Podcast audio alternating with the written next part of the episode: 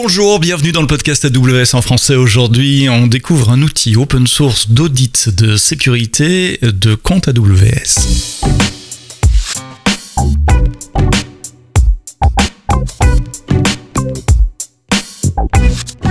Bonjour et bienvenue, merci de nous écouter. Un nouvel épisode du podcast AWS en français, comme tous les vendredis matins. Enfin, je sais aussi que vous êtes nombreux à pas nous écouter nécessairement le vendredi. Vous profitez du week-end pour courir euh, dans les parcs, euh, pour euh, rouler en voiture. Vous nous écoutez sous la douche aussi. On a dit ça récemment.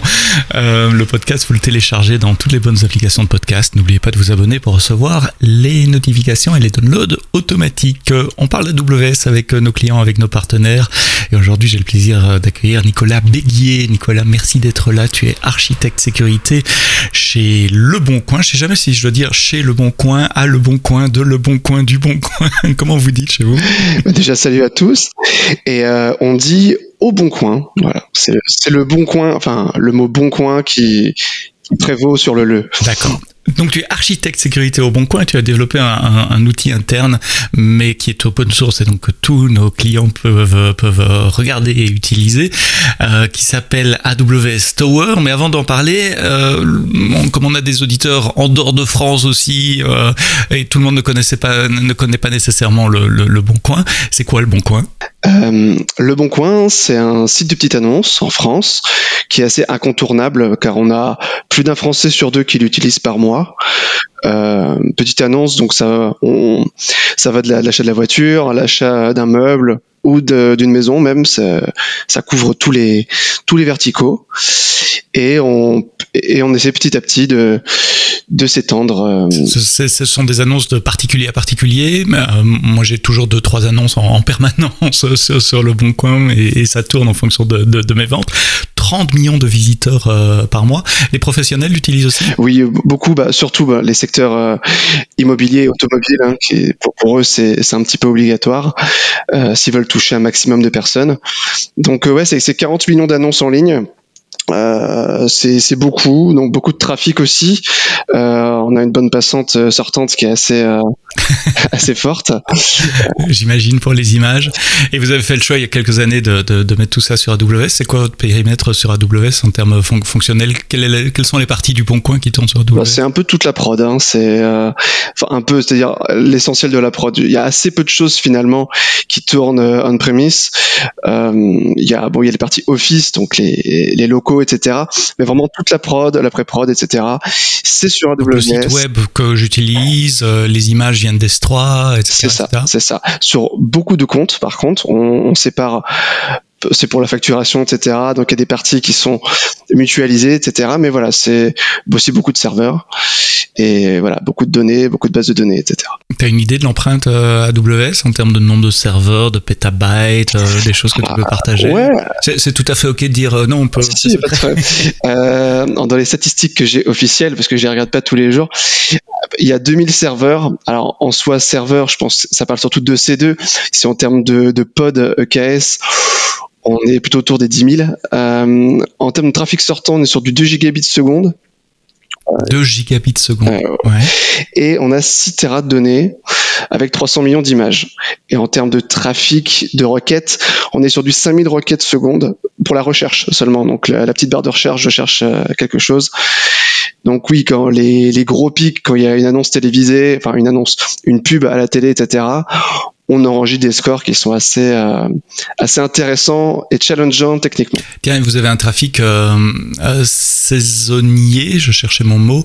je suppose qu'il y a des fortes variations jour-nuit puisque vous êtes un site franco-français essentiellement, mais est-ce qu'il y a des variations annuelles et ou mensuelles également? Pas spécialement, non. Par verticaux, oui, c'est-à-dire que les locations de vacances, c'est avant les vacances, ça. Mhm. Mais il n'y a pas l'effet imaginé, fantasmé d'après Noël. tout le monde vend ses cadeaux de Noël. C'est à ça que venir, effectivement, parce qu'il y, y, a le boom de janvier. Non, il y a, y a, des légères variations, mais comme on touche beaucoup de cœur de métier, on peut dire ça comme ça, euh, ça se, c'est assez flat. Ouais, ça, ça s'égalise entre les, les différents verticaux. Mais oui, de 23h à 5h du matin, il n'y a pas beaucoup de trafic. J'imagine, oui, qu'il y a moins de trafic à 3 heures du matin, effectivement. Euh, vous faites partie d'un groupe international, il y a des frères et sœurs euh, de Le Bon Coin, du Bon Coin euh, dans d'autres pays aussi? Et Oui, oui, donc Adevinta, c'est la, la, maison mère, le groupe qui est au-dessus de, du Bon Coin. même si le Bon Coin représente une, une, partie importante de ce groupe. Et on est décliné en Espagne, il y a le Brésil, l'Italie, et euh, récemment, Devinta fait l'acquisition d'eBay Classified, donc la partie petite annonce d'eBay. Et on s'étend bah, en Allemagne, euh, parce qu'ils ont une grosse partie en Allemagne euh, là-bas. Donc c'est sur 15 pays. Un grand groupe international donc dont on connaît euh, la vitrine française. En tout cas, si vous nous écoutez en France, je suppose qu'un jour ou l'autre, vous avez déjà interagi, soit pour vendre, soit pour acheter, avec le bon coin. Alors tu l'as dit, il y a plein de comptes AWS différents. Déjà, pourquoi est-ce que des sociétés comme, comme, comme la vôtre, des grandes sociétés, utilisent plusieurs comptes AWS Quelles sont les, les raisons pour faire ça? Ce qu'on a décidé, alors on aurait pu effectivement euh, divisé par on, l'utilise un petit peu le découpage de comptes un peu comme des VLAN, j'ai un, peu l'impression. Euh, on pourrait le faire, hein, WS le fait, le fait très bien, mais euh, on a décidé de vraiment segmenter par équipe. Alors c'est des groupes d'équipes. On est, on a un modèle à la, Spotify, euh, c'est-à-dire on a des, des tribes, des feature teams, etc. Et donc des regroupements. On s'est dit bon bah vous, vous êtes dans tel compte. Euh, il y a un côté sandbox d'AWS qui, qui a plu à tout le monde. On peut tester des choses, déployer des EC2, etc. Et toute la partie core est dans un compte bien à part. Euh, donc pour plein de raisons, il y a des raisons de facturation, des raisons pas empiéter sur ce que font les copains. C'est surtout pour ça. Mais voilà. L'isolation de sécurité également, ne pas aller taper euh, par inadvertance dans, dans, des choses corps. Ah, c'est sûr que niveau sécurité, nous ça nous arrange. Hein. C'est c'est beaucoup plus simple. On, sait que c'est on sait que c'est plus simple de sécuriser un compte. C'est beaucoup plus hermétique qu'un VPC. Euh. Ouais, je, je, parlais avec quelqu'un qui vient du monde Microsoft Azure il y, a, il y a quelques semaines et je me rendais compte des différences euh, entre cette limite de compte AWS, c'est vraiment tu as, parlé de sandbox, c'est vraiment une limite hard au niveau euh, des déploiements, au niveau du réseau, enfin tout est vraiment isolé, séparé jusqu'à la facturation. Donc ça vous permet également de savoir combien coûte tel groupe de services versus tel autre, etc. Ah, le Bon Coin a racheté aussi des, des entreprises, euh, aussi bien que Adevinta. Et euh, il y a une certaine autonomie qui est vraie. Par exemple, Le Bon Coin, c'est pas seulement Le Bon Coin, c'est aussi l'Argus qui a été qui a été racheté, euh, Dressing, Locason. C'est des entités qui sont pseudo autonomes. On partage un noyau, mais et ils ont leurs contraintes. Euh, là-dessus aussi, c'est beaucoup plus facile. On dit voici un compte, migrez dessus. Et moi, ils sont toujours un peu ISO de ce qu'ils avaient avant. Les développeurs ont leur compte perso aussi Vous avez des comptes partagés pour les équipes de développement? Enfin, les deux probablement. Euh, c'est plutôt partagé. Euh, des utilisateurs nominatifs, évidemment. Euh, ça, on a le SSO avec, avec Octa. Mais, mais non, il n'y a pas de compte dédié aux, aux utilisateurs. utilisateurs, donc des, des comptes de, de, de, développement. Alors, AWS offre des tas d'outils pour gérer la sécurité, le provisioning de comptes avec Control Tower, les landing zones, etc. Mais vous aviez quand même un un, challenge en matière, toi tu l'as dit, au début, tu fais partie de, l'équipe sécurité. Euh, quel était le, challenge qui n'était pas adressé par les services AWS Eh bien, pour faire la correspondance avec avant, on était en premise dans un data center classique. Et là, c'était beaucoup plus facile de savoir les serveurs qui, étaient euh, les nouveaux serveurs. Euh, enfin, ça bougeait plus, ça bougeait pas à l'époque. et quand on est arrivé sur AWS, tout le monde s'est mis à créer plein d'instances. Il y avait des ressources dans tous les sens, et c'était maîtrisé un petit peu, voire aussi parce que dans l'interface graphique, il est assez compliqué d'avoir une vue exhaustive de tout ce qu'il y a. Il faut chercher. Il faut savoir ce qu'on cherche surtout. Et, euh, et des outils de discovery comme ça, orientés sécu, c'était très dur à trouver. Euh, et on n'en a pas trouvé. Vraiment, qui, qui mettait l'accent sur euh, des choses qui nous intéressaient vraiment. Euh, des compilations de security group, voire des, vraiment des choses très orienté sécurité. Et là-dessus. Euh, donc tu voulais faire quoi? Tu voulais avoir une vue holistique, donc complète, 360 degrés, à travers toutes les régions, tous les comptes. Euh, quels sont tous mes security groups Qu'est-ce qui se passe? Quelles sont mes instances OC2 Où est-ce qu'il y en a, etc. Parce que la console AWS ou même l'API ne, ne fait pas. Oui, exactement. Et après, là-dessus, rajouter des règles, se dire, nous, qu'est-ce qu'on veut dans nos comptes AWS C'est quoi notre base de sécurité? Euh, Est-ce qu'on veut que les EC2 soient open sur Internet? Est-ce qu'on se force à passer par des load balancers? La réponse est oui. Euh, et plein d'autres contraintes sur les buckets S3, sur EKS. Et là-dessus, on avait fait tout un set de règles, on s'est mis d'accord. Donc c'est un, un YAML euh, qui, est dans, qui est dans la conf AWS Tower. Et quand il fait cette discovery, il nous dit, voilà tous vos assets.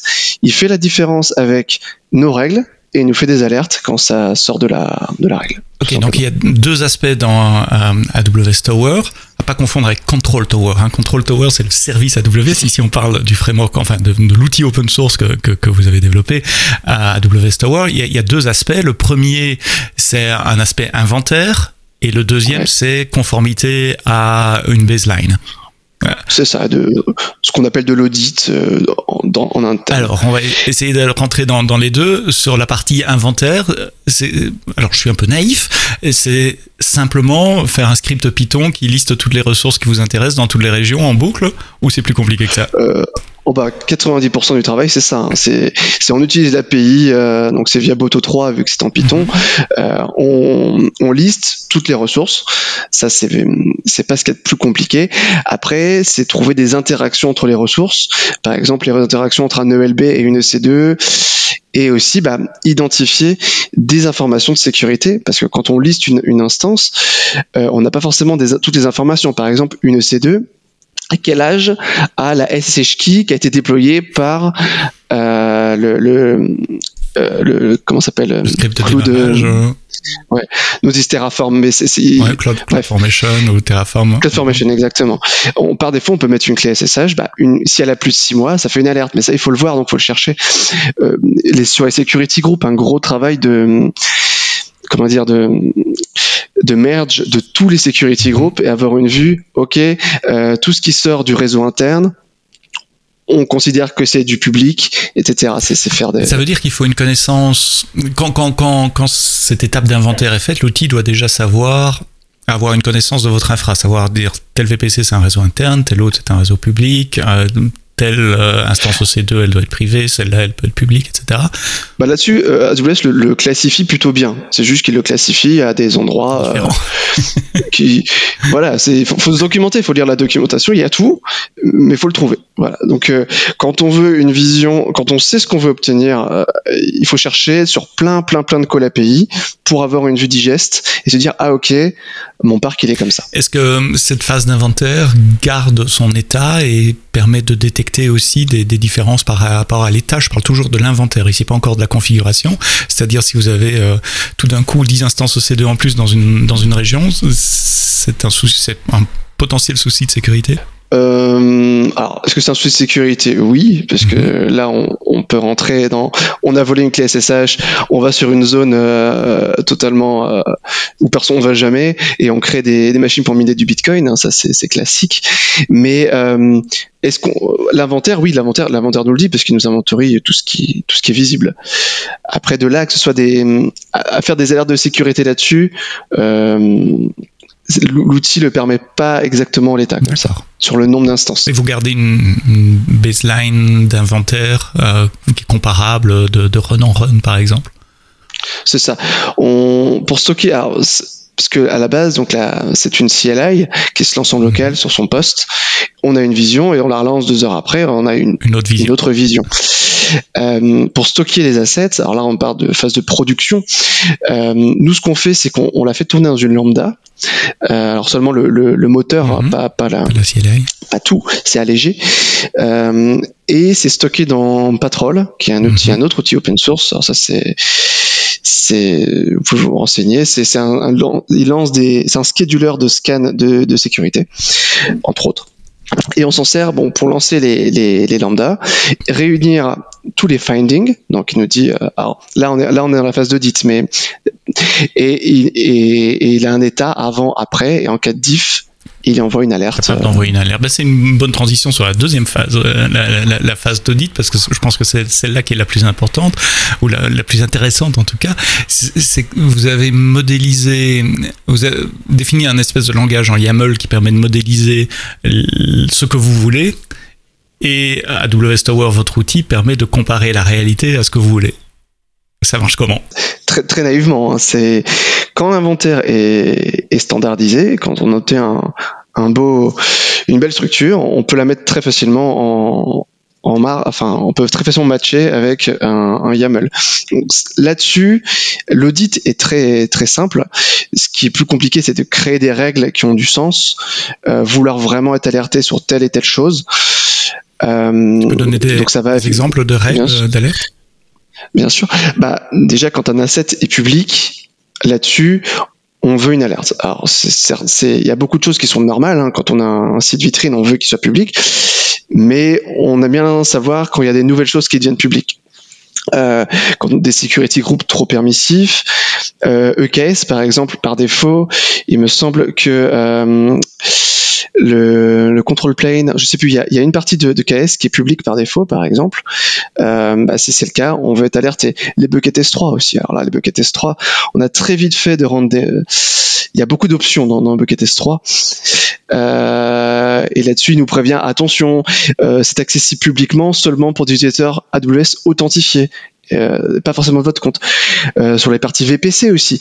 Euh, si un attaquant veut persister sur votre compte, alors il y a plein de manières de le faire, mais une des manières, c'est qu'il va dans le VPC et il fait du peering avec son propre compte. Il a toujours une patte dans le vôtre, ou il monte un VPN. AWS permet de le faire ça aussi, de, créer un, petit VPN et par défaut vous êtes dans le compte.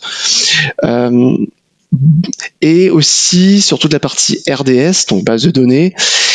Euh, les versions des engines euh, PostgreSQL, MySQL, là-dessus, alors c'est manuel côté côté maintenance, c'est-à-dire qu'on on, on regarde les CVE qui, qui sortent sur euh, les différents types de bases de données et on vérifie bah, si vous n'êtes pas un peu en retard, ah, pas vous, c'est-à-dire euh, celui qui lance le script avec son compte, il dit ah ok il y a une CVE euh, sur telle version, ta base de données elle n'est pas en auto-update donc à telle version, tu as une alerte. Et aussi on se dit bah moi j'ai envie d'avoir que du PostgreSQL 12, je veux pas avoir les autres, bah voilà, tu mets une alerte comme ça dans ta conf, et bah, dès que quelqu'un déroge cette règle, tu es alerté. Et donc vous constituez au fil du temps une, une liste de, de checks à vérifier, une liste qui doit évoluer évidemment, où tu parles de version, ça, ça doit changer, mais qui s'agrandit, qui, ouais. qui, va vérifier de plus en plus de choses, et à chaque run qui va revérifier la même chose pour s'assurer qu'il n'y ait pas de, de déviation. C'est ça. Le, le, plus dur finalement, c'est de, de demander aux, aux gens qui créent de nouveaux comptes AWS de se rajouter dans la liste. C'est finalement c'est ça le plus le plus compliqué. C'est on ne voit que ce qu'on que ce qu'on sait. Finalement. Se rajouter dans la liste, c'est-à-dire ajouter leur, leur, account ID dans la liste des comptes qui vont être vérifiés par l'outil. Oui, ce qu'on a, on a, il y a plusieurs listes. Donc effectivement, il y a la liste euh, qu'est-ce que la lambda? Parce que notre lambda elle est dans un seul compte, de compte sécurité, et elle va assumer des rôles dans euh, les comptes à droite à gauche. Donc c'est-à-dire qu'elle va se, elle va arriver, dans, pas la peine de développer, déployer une lambda par compte, il n'y en a qu'une seule, mais qui va se connecter sur chaque compte d'une certaine façon. Et par contre, euh, voilà. Euh, mais comme on a un process de création de compte qui est assez bien rodé, là-dessus ça va. Euh, et ensuite, ce que je vais dire, c'est quelque chose qui peut être automatisé avec les landing zones et control tower, de, de, de mettre le, le, bon rôle, la bonne permission qui permet à votre lambda d'accéder oui. au compte. C'est ça. Mmh. Et puis après, il y a la partie configuration de la lambda aussi. Enfin bref, il y a toujours plein d'étapes, mais oui, tout, tout est automatisable. Oui. Et donc plusieurs listes. Donc la première, c'est on ajoute des comptes. Et aussi, c'est qu'est-ce qu'on trust, qu'est-ce qu'on croit, à qui on fait confiance dans l'entreprise? Il y a des IP externes. On a des sites, donc des back-office, certains, qu'on n'ouvre qu'à des prestataires de back-office. Par exemple, un service client qui est à l'étranger, on lui autorise l'accès. Et là-dessus, on a des listes d'IP, des ranges d'IP. On dit, OK, tel range, c'est tel partenaire. Parce que si ça ne fait que sonner, tout est tout le temps rouge et on regarde plus rien. Donc, faut whitelister des choses. Et là-dessus, on a une liste assez conséquente de partenaires. Et dès que ça sort de cette liste de partenaires, on a une alerte aussi. Et sur les comptes AWS, on a une autre liste parce qu'il y, a des comptes qui sont à nous, des comptes qui sont à des partenaires sur laquelle on expose une seule ressource. Par exemple, avec les endpoint services euh, via les VPC toujours on peut exposer un NLB à un autre compte. Et là-dessus, voilà, on se dit, bah, tel compte, on lui fait confiance, ou pour le peering voilà, c'est des listes qu'il faut maintenir à jour, mais de toute façon, dès que c'est pas à jour, on a vous une alerte. Une alerte, donc, donc allez regarder l'alerte. Alors, tu as partiellement répondu à ma question suivante, c'est qui utilise cet outil? J'ai l'impression que c'est le groupe sécurité qui centralise l'utilisation de l'outil.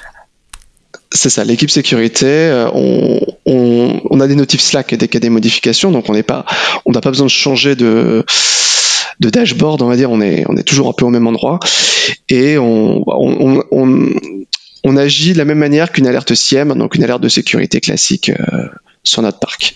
On essaye alors d'ouvrir, on se dit bah, pour euh, tel compte, c'est tel Slack channel pour telle équipe. Par exemple, l'équipe Core a des alertes de son propre compte, pas avec la même euh, pas exactement formaté de la même façon parce que nous on a des boutons pour se connecter au dashboard, etc.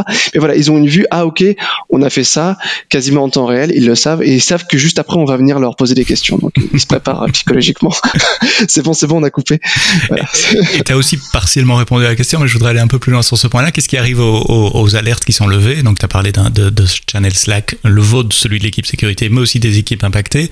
Est-ce qu'il y a d'autres choses, des, des alertes SMS, email, des dashboards, des escalations? Des... Alors, on l'a pas lié encore à notre outil d'astreinte. Euh, ça, pourrait être fait sans, trop de soucis. C'est sur aujourd'hui, on est plus sur de la hum, comment dire, pas de l'évangélisation, mais l'information, d'éducation. ouais, leur montrer des bonnes pratiques parce que 99% des cas, c'est quelqu'un qui ne savait pas bien utiliser AWS qui a fait une erreur et là-dessus on veut le prévenir. Et ça c'est des heures ouvertes, ces heures ouvrées. C'est pas la nuit que ça va arriver. Et si on a des vrais incidents de sécurité, un attaquant qui fait n'importe quoi, c'est pas sur AWS Tower qu'on va se qu'on va qu'on va on va, on va le détecter, mais on va pas forcément le traiter. Par contre, les alertes euh, Guard Duty, donc là c'est un service AWS qui est un, peu un SIEM intégré, mais on a aussi notre SIEM qui analyse d'autres événements de sécurité. C'est là-dessus qu'on va vraiment se reposer en cas d'intrusion. Donc tu le vois vraiment comme un outil euh, d'audit euh, plutôt qu'un outil de détection d'intrusion. Dans les, quand on doit cocher des cases, c'est un outil de, de check d'intégrité de notre infrastructure. On sait que ah. quand elle, quand elle mute, on le voit. Qu'un outil de sécurité, enfin un, un, SIEM, le voit pas spécialement. Bon, lui, il n'a pas d'état euh, mhm. avant-après. Oui, c'est ça l'avantage de, de, l'outil, c'est de comparer par rapport à un état, euh, à, un, état euh, connu. tu disais 99% sont des, des, problèmes de configuration, des erreurs humaines, et c'est bien normal. Bah, d'abord, on peut apprendre, tout le monde doit apprendre, et puis, et puis il y a toujours cette, cette cette possibilité de, de, de, se tromper également, et c'est pour ça que c'est bien le cloud, parce qu'on peut automatiser, détecter ça. Est-ce que vous tentez de remédier aussi, euh, donc s'il y a un sécurité groupe ouvert, le fermer automatiquement, ou des choses comme ça euh, Ce sera pas AWS Tower qui le, qui le fera, non. La partie remédiation, on y a beaucoup réfléchi. Euh, c'est un, peu intrusif et tu as toute la partie dérogation en fait qui va être euh, enfin c'est un vrai techniquement, remédier à un problème, c'est pas le plus compliqué. Il y a, a l'API qui fait la même chose, mais c'est tout le process humain qui est derrière qui va être lourd et compliqué. Euh, pour avoir une autorisation, pour avoir une validation? Déroger à la règle. Par exemple, je veux exposer publiquement un, application load balancer, euh, ce qui est légitime la plupart du temps comment je m'y prends pour que l'outil se dise ah ok il y a eu une dérogation je le laisse passer. Et sinon si ça coupe par défaut ça va créer des frustrations avec les équipes. Et c'est ça qu'on veut qu'on veut éviter. Donc voilà l'alerting pour l'instant ça, suffit largement et alors, je l'ai dit au début, c'est un outil open source, donc vous avez eu la bonne idée euh, de publier le code sur GitHub et le lien évidemment dans, dans les notes du podcast. Ça veut dire que ceux qui nous écoutent, vous qui nous écoutez, vous pouvez aller regarder, un, comment c'est fait, peut-être si vous trouvez ça utile, l'utiliser pour vous aussi. Si je fais pas partie du bon coin, comment est-ce que je peux commencer avec euh, AWS Tower C'est quoi? Très concrètement, évidemment, je dois le télécharger, cloner le repo, et puis quoi? Bah, un petit pip install pour euh, les requirements, mais juste après, si vous avez déjà un, compte AWS, vous utilisez AWS commande euh, CLI euh, classique, ça va taper directement dans les mêmes profils avec les mêmes droits. Donc, c'est AWS Tower, Discover, le nom de votre profil, entrée, et ensuite il vous fait la liste de, de, de ce qu'il y a, tout simplement. C'est, il n'y a pas de prérequis, de droit rajouté. Ah, en fait, il verra ce que vous, voyez. Vous êtes admin, il aura une vue d'administrateur. tu, Sinon, tu bah, parles de Boto 3 euh, comme, comme qui est le SDK euh, Python. Il va chercher vos credentials là où la ligne de commande va, va les chercher aussi. D'ailleurs, la ligne de commande est écrite avec le même SDK, donc c'est dans votre point AWS euh, credential. Euh, et s'il n'y en a pas, si ça tourne sur une instance EC2 ou Lambda, il va chercher dans, dans un rôle qui est attaché à EC2 ou, ou Lambda automatiquement. Donc là, vous bénéficiez automatiquement de, du, du, SDK. Il y a de la configuration à faire, comme si je veux démarrer mon, mon baseline, comme, comment je fais? Bah, la, la, grosse partie configuration, c'est si on veut la lancer en mode lambda, euh, parce qu'il faut lui dire, faut lui expliquer un petit peu, euh, on s'est dit aussi, mais lui expliquer qu'est-ce qui est, bah, tous les trusted IPs, mhm. euh, les, les, accounts. Mais sinon, non, quand, quand, on le lance en CLI, on aura des alertes qu'on pourra par la suite dans le fichier de configuration euh, enrichir, dire ok, ça c'est normal, c'est pas normal. Mais non, il y a, y, y a, pas de. Le but, c'était aussi ça que je voulais, c'était que ça se lance tout de suite. Il n'y a pas un tuto un peu long comme le bras à lire pour dire ah ok c'est comme ça non on le lance et on a le résultat. Et l'audit c'est pareil. Le fichier de règles, il est directement dans la conf euh, et on peut le lancer, euh, on peut l'éditer et puis le, il est tout de suite pris en compte par, par l'outil. Et, et, le readme de, de, de, la page GitHub donne, donne, des exemples de commandes, un exemple de, de configuration également des règles qu'on peut euh, configurer. Euh, tu listes aussi les, les, services supportés, donc API Gateway, CloudFront, EC2, EKS, ALB et ELB évidemment, et évidemment IAM, RDS, S3 et euh, les, les, VPC. Euh, ouais, c'est toutes les ressources pour le moment. Alors, on n'était pas, on n'a pas planifié d'en rajouter d'autres pour le moment, parce que c'est vraiment là-dessus où il y a une exposition publique qui peut être assez critique. On reste toujours dans l'exposition publique finalement, dans la sécurité. Euh, du SQS, admettons, on peut faire en un attaquant interne, peut faire énormément de choses mal avec, mais c'est assez compliqué euh, de l'exposer publiquement et euh, voilà, on reste quand même dans des ressources qui ont vocation à être mal utilisées pour être exploitées directement par un attaquant. Et généralement, c'est un attaquant qui est externe à l'entreprise. Voilà, c'est pour ça que c'est assez limité en ressources, enfin en, en, service AWS, mais quand même qui couvre une large partie de, de l'infrastructure. Vous êtes ouvert aux, aux, aides externes, aux contributions. Alors quand je dis contribution ah, open source, il y en a beaucoup qui pensent code, ouais mais je veux pas écrire du code ou je sais pas écrire du code, ce qui est parfaitement valide aussi. C'est pas le seul moyen de contribuer à un projet. Euh, faire du test, rentrer des issues, euh, écrire de la doc, un tutoriel, c'est des contributions aussi. Ah totalement. Bah, l'open source, euh, c'est vraiment c'est l'objectif. Hein. c'est être aidé par la communauté. Nous, on est en interne, on, l'utilise beaucoup. Mais euh, oui, tout, tout aide à prendre, aussi des, des, conseils, dire ah tel service, tu n'as pas pensé à ça, il peut être public là parce que je viens d'avancer quand même des, des informations assez euh, qui peuvent être controversées. et totalement, si on me dit tel service peut être public et ça peut faire du mal à l'entreprise, sans aucun problème, on va le rajouter ou on en réfléchit comment le faire. J'ai vraiment aucun souci avec ça. Et pareil pour les règles. C'est des règles qui nous nous intéressent, euh, les règles par défaut. Euh, S'il y a d'autres règles, euh, pareil, on est on est ouvert à toute suggestion. Euh, je, suis, je, suis, intéressé, je fais une petite parenthèse sur le, le, la partie gouvernance du projet. Quand on est une grande boîte comme, comme la vôtre, publier du code source, c'est pas toujours euh, euh, facile. On doit un peu se battre parfois avec le département légal, et j'en sais quelque chose chez, chez Amazon et chez AWS. Euh, ça s'est passé, est-ce que c'est dans la culture de, de, du Bon Coin de, de, publier du code source? Comment ça s'est passé? Ça s'est passé très bien. Il y a eu il y a eu des avant, en fait, il y a eu d'autres projets en avant qui ont été, euh, qui ont peut-être dû plus se battre que moi euh, pour le rendre public, par public open source. Euh, mais là, comme c'est un projet dès le début, euh, on, a réfléchi. Est-ce que je le mettais à mon nom parce que je l'ai développé, mais c'était à dans le temps du boulot et ça fait briller aussi le bon coin. Donc on s'est dit, ok, c'est le bon coin. et de, depuis zéro, depuis le premier commit, c'est le dépôt qui est public. Et puis de toute façon, on a des scans GitHub euh, qui, qui, scanne les dépôts. Imaginons, sans faire exprès, euh, je publie une access key euh, dans mon je serais tapé sur l'épaule de pas mal de gens aussi euh, dans, au sein de l'entreprise. Il y a, il y a GitHub qui va le détecter, il y a AWS qui va le détecter, ça m'est déjà arrivé une fois par erreur, j'ai reçu un mail ouais. d'AWS très, très rapidement. Euh, mais oui, effectivement, c'est le genre de, de, de choses qui peut arriver. Est-ce que tu développes en en open ou est-ce que tu fais un drop sur le, le, le, le repo euh, de, de, de, temps en temps? Euh, J'ai pas ouais. très bien compris la question. la question n'était pas claire. Est-ce que, est que tu développes en, en open, donc euh, au, au, fil de l'eau, tu, tu pushes sur le repo GitHub, ou est-ce que tu développes en interne et une fois tous les mois, par exemple, tu pushes les, tous les changements? Ah.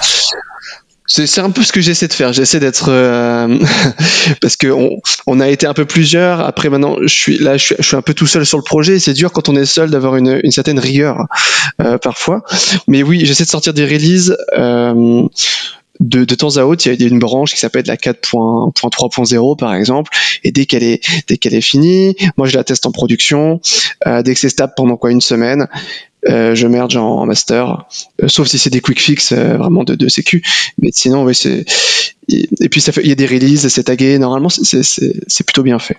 Comment tu vois le futur? Euh, Quelles sont les, les, choses sur lesquelles tu travailles ou les idées que tu as euh, sans, sans dévoiler des secrets de fabrication? Enfin, c'est l'open source. Oh, a, priori, c'est pas secret.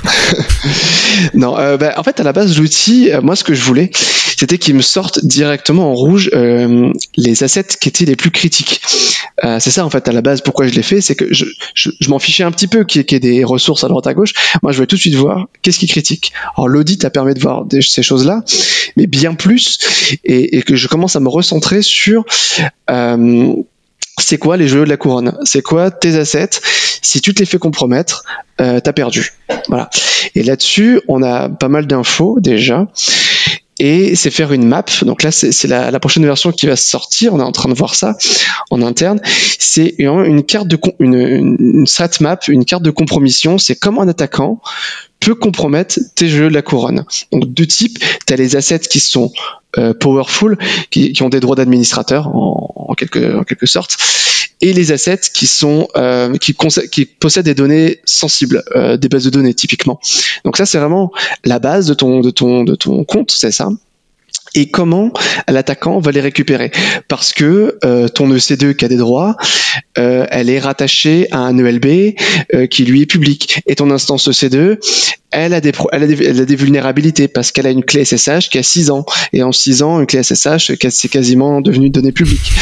Et, et, ça te fait toute une carte comme ça. Et c'est vraiment un côté visuel qu'il faudrait rajouter à AWS Tower et qui, qui est pas loin d'être terminé. C'est ça, c'est avoir des, vraiment une carte de menace un espèce de, de, de dashboard graphique. Euh, c'est ça, de, de, de focaliser euh, et se dire bah ah ok parce que ça nous est arrivé il y a pas longtemps enfin on est encore en cours c'est qu'il y a une instance euh, elle a des droits quasiment administrateurs c'est une instance pour déployer d'autres instances on va dire ça comme ça et ok c'est une EC2 qui est isolé dans un compte, on n'y touche pas. Bon, pourquoi pas? On a le droit d'avoir des instances comme ça.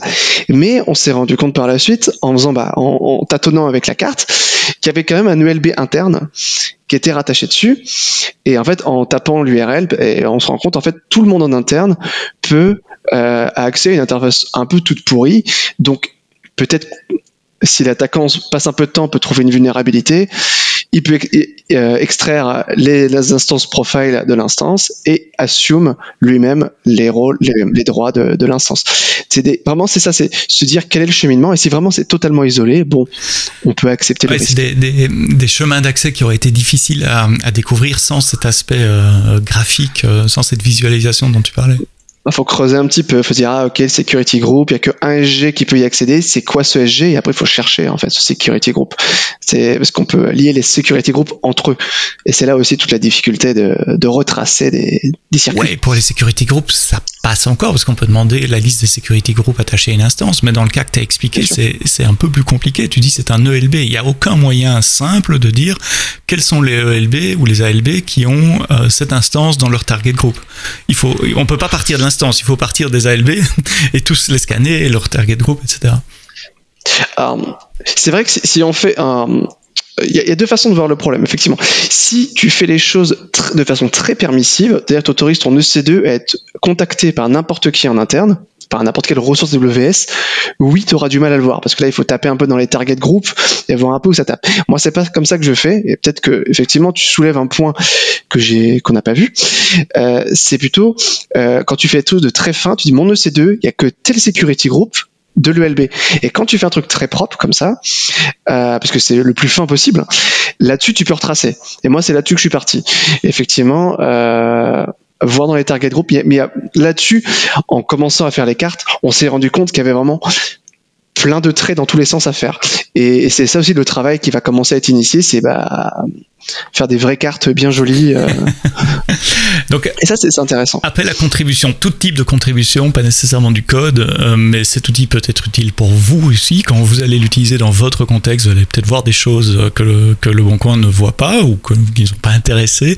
Et donc rapporter des, des issues, des nouvelles features, juste de la doc, un tutoriel, en parler, euh, c'est toujours utile de capitaliser sur ce que d'autres ont déjà fait pour ne pas devoir réinventer euh, la roue et taper dans les deux ans. Parce que je vois le premier commit d'il y a deux ans, c'est pas un nouvel outil, hein, c'est quelque chose que, que, que, tu développes depuis quelques années. Oui, c'est ça, ça on a commencé dès le début, dès, le début de la migration, on s'est dit il faut, faut faire quelque chose. Début de la migration euh, AWS. Nicolas, merci d'avoir expliqué euh, AWS Tower, euh, un outil open source d'audit de sécurité de compte AWS. Je mets le lien vers le GitHub Le Bon Coin où vous trouverez le code source et puis de toutes les autres choses dont on a parlé dans ce podcast. Nicolas Begui, architecte sécurité Le Bon Coin. Merci d'avoir passé une demi-heure avec nous. Prochain épisode du podcast AWS en français, c'est vendredi, la semaine prochaine. On parlera des nouveaux nouveautés des deux dernières semaines à WS. Et d'ici là, quoi que vous codiez, codez-le bien.